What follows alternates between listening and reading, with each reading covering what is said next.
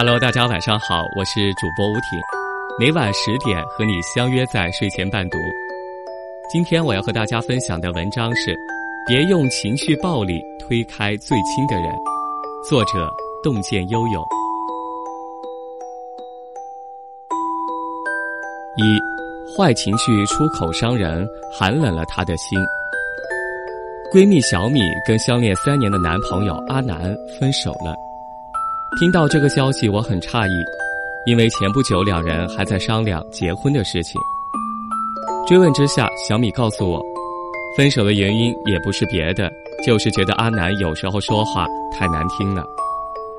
阿南心情好的时候，嘴上抹蜜，很会哄人开心；每当心情低落或是工作上有不顺的时候，对小米就没有好言好语，说话伤人扎心。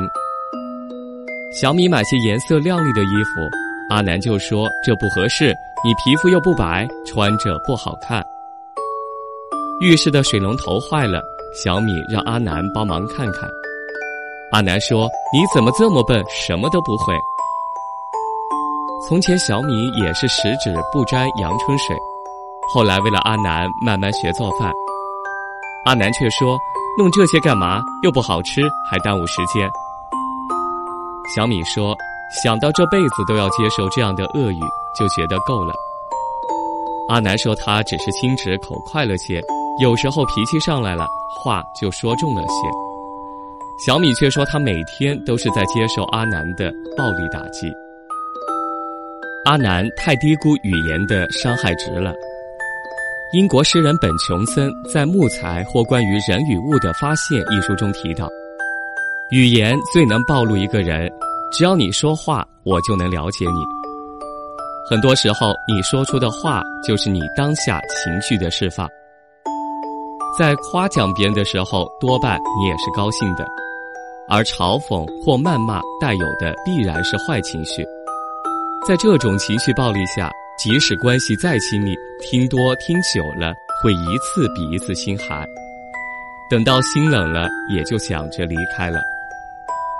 有些人常说自己刀子嘴豆腐心，话虽不中听，但心是好的，这其实是悖论。说话过脑子了，还恶语相向，心当然是毒辣的。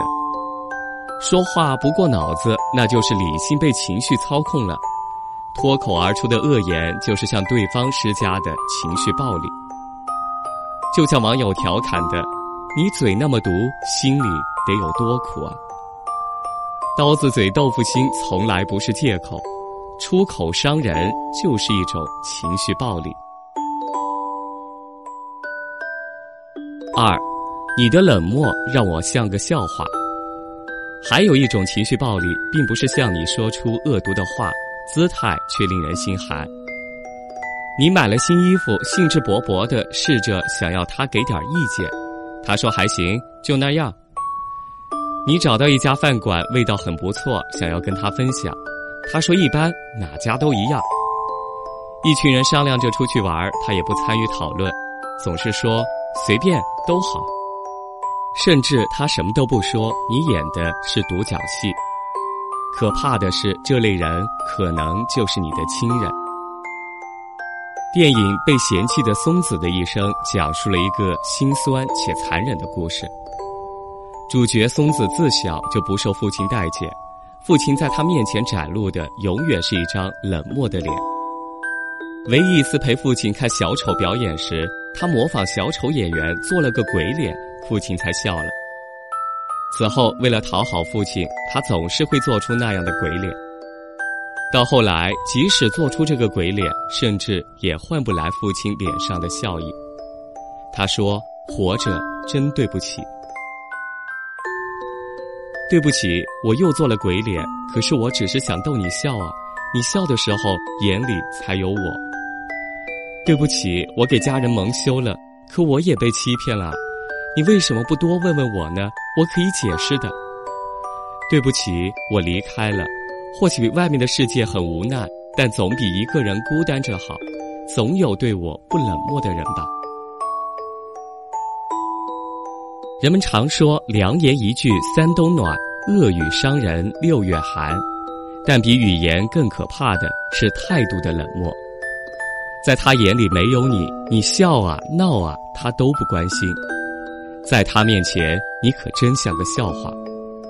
这种以冷漠为武器的情绪暴力，比其他形式更隐蔽，更不易被人察觉，但留下的烙印也最深。所以，松子逃离了家庭，追寻着一次次的爱情，因为总比一个人孤单单的好。她做脱衣女郎，做美发师，承受男人的殴打，接受命运的捉弄，只是要逃离父亲的冷漠带给她内心的孤寂感。三、情绪暴力不仅伤人，更伤自己。心理学家曾做过这样的实验：收集人在生气时呼出的气体，然后将这些气体溶于水中，再将溶液注射到小白鼠体内，发现一段时间过后，小白鼠会死亡。实验证明，人在生气的时候，体内的免疫细胞会下降。因此，容易受到病毒的入侵。人情绪不好的时候，甚至还会分泌出毒性荷尔蒙，伤害身边人，也会伤害自己。故事中的阿南最后还是没有挽回小米，三年的感情说散也就散了。也正是因为总是向别人施加言语暴力，阿南的事业也岌岌可危。在年终测评的时候，同事及领导对阿南的评价都很不好。电影中的松子父亲在女儿离开后，每一天的日记上都会出现这么一行字：“还没有松子的消息。”松子离开三个月过后，父亲也就脑溢血去世了。也许他也是爱这个女儿的吧。只是在所有人看来，他全部的爱都倾注到了卧病在床的二女儿九美身上去了，对松子只剩下了冷漠。这种冷漠的态度，一步步把松子推远，最终推出了家门，自己也抱憾终生。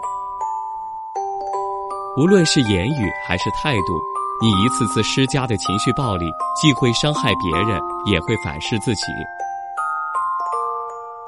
蔡康永在《蔡康永的说话之道》这本书里曾经写过这么一段话：别人骂你一句，你回骂他一句，这叫吵架；别人赞美你一句，你回一句赞美，这叫社交。如果别人赞美你一句，你只是很礼貌的回说谢谢，这样是落落大方，也很好。那如果别人骂你一句，你竟然还有办法回一句赞美？那会发生什么事呢？